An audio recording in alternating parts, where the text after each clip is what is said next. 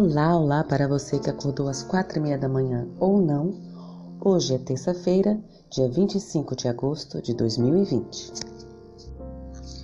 O título da nossa lição de hoje é Apresentando a Verdade com Amor. Apenas amizade não ganha pessoas para Cristo. Podemos ter muitos amigos, pessoas com as quais gostamos de estar e que gostam de estar conosco, mas se nunca lhe dissermos o que Jesus significa para nós e como ele mudou nossa vida, nossa amizade pode fazer pouca diferença eterna. Evidentemente, podemos ser pessoas agradáveis e divertidas, mas Deus nos chama para ser mais do que isso. Somente a amizade não levará pessoas a Cristo, mas certamente atitudes inamistosas podem afastar pessoas do Senhor. O apóstolo Paulo nos lembra de que devemos seguir a verdade em amor. Os laços de amizade são construídos quando concordamos com as pessoas o máximo possível, demonstramos aceitação e as elogiamos quando é apropriado.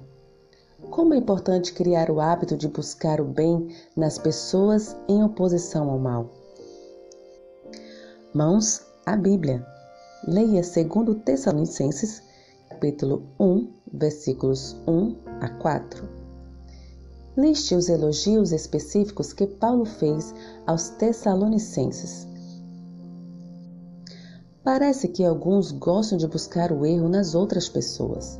Sentem prazer quando encontram algo que alguém deixou de fazer direito e isso faz com que se sintam melhores consigo mesmos.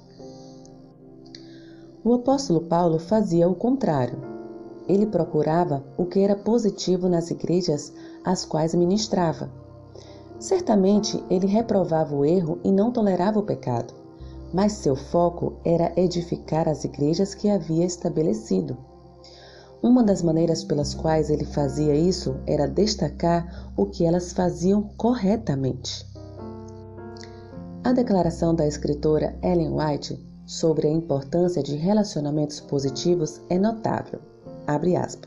Se nos humilhássemos perante Deus e fôssemos bondosos e corteses, compassivos e piedosos, havia uma centena de conversões à verdade, onde agora há apenas uma. Fecha aspas. Reflita sobre a declaração acima por um momento. O que significaria para a sua igreja se bondade, cortesia, compaixão e piedade transbordassem do coração de cada membro. Como seria uma igreja assim? Examine seu coração e pergunte a si mesmo como você poderia melhorar nessa área. Que o Senhor te abençoe. Um bom dia.